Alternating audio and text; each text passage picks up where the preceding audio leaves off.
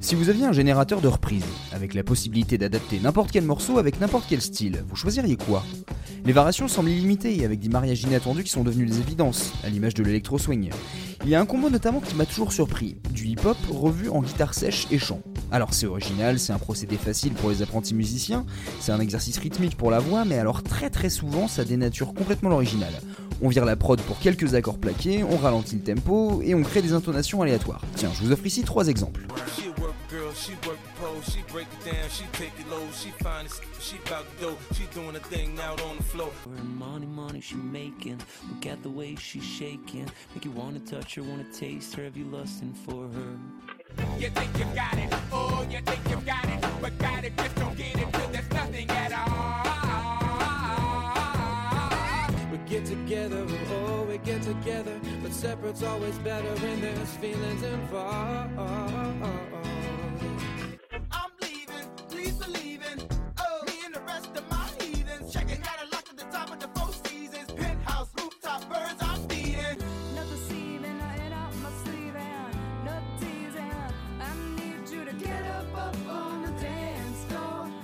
C'est comme sortir la culture hip-hop du morceau pour en faire une complainte romantique un peu maladroite. Le genre de moment où tu vois que les gens ne font pas gaffe au texte. Parfois c'est un contraste amusant, mais le décalage est souvent gênant, l'impression de voir ta maman chanter du gangsta rap. Ce qui lance mes questions du jour, vous avez déjà entendu le chemin inverse du chant guitare adapté en rap?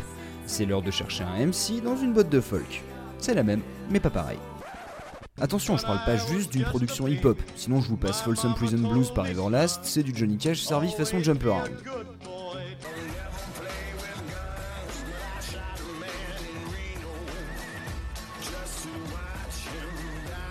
Ou encore Killing Me Softly des Fujis, qui a fait du chemin depuis Laurie Lieberman, mais reste du chant avec une mélodie évidente. De même, quand je parle ici de folk, ce n'est pas pour aborder un genre qui en bloque grossièrement des chansons traditionnelles folkloriques de toutes les époques, de toutes les cultures ou ethnies. Je parle de ce qu'on appelle le folk revival, le retour à la mode de ce genre anglo-saxon, avec une apogée dans les années 60 qui a fait connaître les Bob Dylan, les John Bess, Cat Stevens ou Maxime Le Forestier.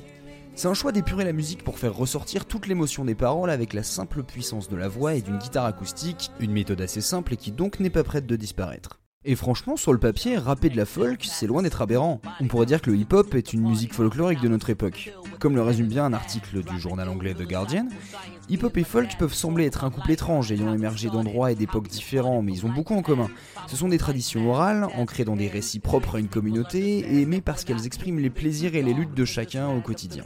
Et au niveau du style, la joie des freestyles et des dynamiques du rap rappellent la spontanéité du chant de Monsieur Tout le Monde dans la folk. Donc sans faire de généralité, ça montre qu'il y a des affinités de base qui pourrait pousser un rappeur du 21 e siècle à aller taper dans le registre d'un poète-chanteur d'il y a 50 ans. Et pourtant, c'est tellement rarissime de trouver des reprises de folk en rap. Faites l'exercice sur votre moteur de recherche préféré.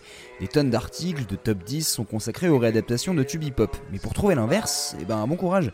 Je pense pouvoir l'expliquer d'un point de vue créatif et aussi social. D'abord, des gratteux capables de rapper ou l'inverse, ça se trouve. On peut vous citer Lorini, le Chiran, La Wolf, Chaos, et puis on a des sessions acoustiques avec LL Cool J ou encore Jay-Z. Mais la reprise d'un morceau folk, c'est trop de boulot. Il faut supprimer la mélodie d'un texte chanté, créer de nouvelles intonations de voix, peut-être changer le tempo pour être plus incisif, et son le plus grand boulot, c'est construire une prod à partir d'une musique quasiment sans basse et sans percussion. Il existe une méthode parfaite pour éviter tout ça, ça s'appelle le sampling. On récupère un passage d'une version originale du chant avec un son pas trop dégueu et on fait la mixture. Et après on peut caler son propre rap sans rien dénaturer. À côté de ça, il faut aussi et surtout tenir compte d'un blocage. Quels morceaux folkloriques d'une autre époque peuvent être assez universels pour trouver leur place dans le hip-hop? On a une tradition de la musique noire américaine depuis le gospel et le blues, la transmission et l'évolution d'un héritage culturel marquant et varié. La folk, eh ben, c'est vulgairement la cousine blanche du blues. Et dans le rap, comme dans la folk ou le blues, on raconte souvent quelque chose de personnel et surtout on présente un contexte hyper référencé d'un endroit précis à un moment précis. On est censé connaître ce contexte pour en parler aux gens qui le connaissent. Être sur la route en 1960 ou vivre dans le Bronx dans les années 80, ça ne s'invente pas. Ce serait presque plus simple de trouver un mariage folk et rap dans des pays où le hip-hop a été importé. On voit par exemple des artistes finlandais rapper de la musique traditionnelle locale. Et du blues hip-hop, ouais, on en trouve, mais excepté nos chers amis toulousains de Scarecrow qui dominent les pages de réponse de Google, c'est compliqué de trouver d'autres groupes dans cette veine. Alors des reprises, vous avez pas fini de chercher. J'en tire une théorie un peu défaitiste. Peut-être que le hip-hop, bah, c'est populaire et c'est facile à vendre ou à mettre sur YouTube. Alors que la folk, bah, c'est un truc de niche et les morceaux connus, ils sont vieux. Alors les gens, ils s'en foutent et donc ça marcherait pas si on les faisait en rap. Heureusement, il me reste une échappatoire. Le rap rock. Si tu rappes sur des grosses guitares, tu peux bien aller puiser dans la poésie populaire.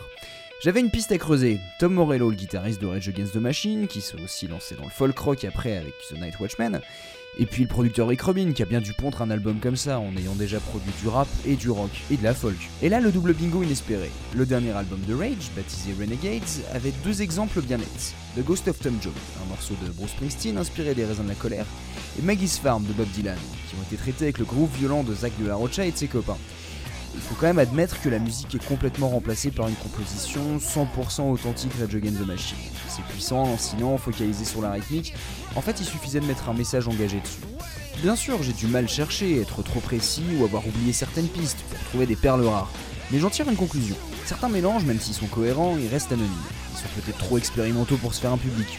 Ou alors c'est qu'on attend toujours le tube folk rap qui lancera une nouvelle mode.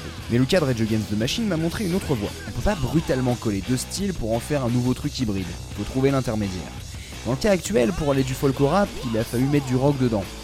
La musique n'est pas fixe, elle suit une évolution parce que des artistes authentiques ont su faire des compromis et s'en foutre des limites idéologiques établies. Et du moment qu'on ne caricature ni l'original ni le style de reprise, ça peut pas faire du mal, mais il faut respecter les deux.